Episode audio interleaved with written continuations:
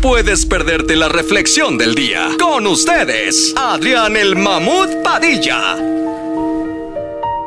Es el momento de recibir eh, en esta casa a un hombre de una voz impresionante, a un caballero de la voz, del intelecto y sobre todo del amor por el prójimo. Él es Adrián, el mamut Padilla, y hoy, en vivo, arroja esta reflexión al aire para que todos ustedes reciban un poco de ese polvo amoroso que esparce la voz de este hombre. Adriancito, adelante con la reflexión. Eh, Muchas gracias, muchas gracias. De nada. La reflexión del día de hoy lleva por nombre El nudo en la sábana. En la reunión de padres de familia de una escuela, la directora resaltaba el apoyo que los padres deben de tener a los hijos. Ella entendía que aunque la mayoría de los padres de la comunidad eran trabajadores, debían encontrar la manera y el tiempo de dedicar y pasar con sus hijos. Sin embargo, la directora se sorprendió cuando uno de los padres se levantó y explicó que él no tenía tiempo de hablar con su hijo durante el día.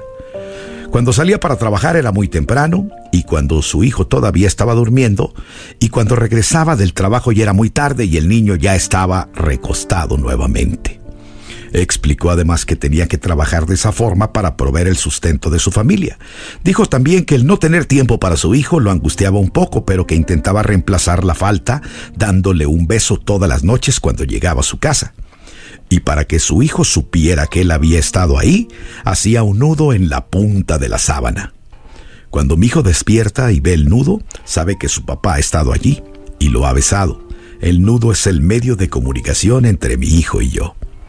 La directora se emocionó con aquella singular historia y se sorprendió aún más cuando descubrió que aquel niño era el más aplicado de toda la escuela. Este hecho nos hace reflexionar sobre las muchas formas en que las personas pueden hacerse presentes en la vida de los demás y comunicarse. Aquel padre encontró su forma, una forma simple pero eficiente, y lo más importante es que su hijo percibía a través del nudo en la sábana todo el amor de su papá. Algunas veces nos preocupamos tanto con la forma de decir las cosas que olvidamos lo principal que es la comunicación a través del sentimiento. Simples detalles como un beso y un nudo en la punta de la sábana significan más para aquel niño, mucho más que un montón de regalos o disculpas vacías. Es por ese motivo que un beso revestido del más puro afecto cura el dolor de cabeza, los golpes en las rodillas o el miedo a la oscuridad. Un nudo cargado de afecto, de ternura y de amor. Porque en esta vida, obras son amores. Esta fue la reflexión del día. En Pa' arriba. Este contenido on demand es un podcast producido por Radiopolis Podcast, Derechos Reservados, México 2024.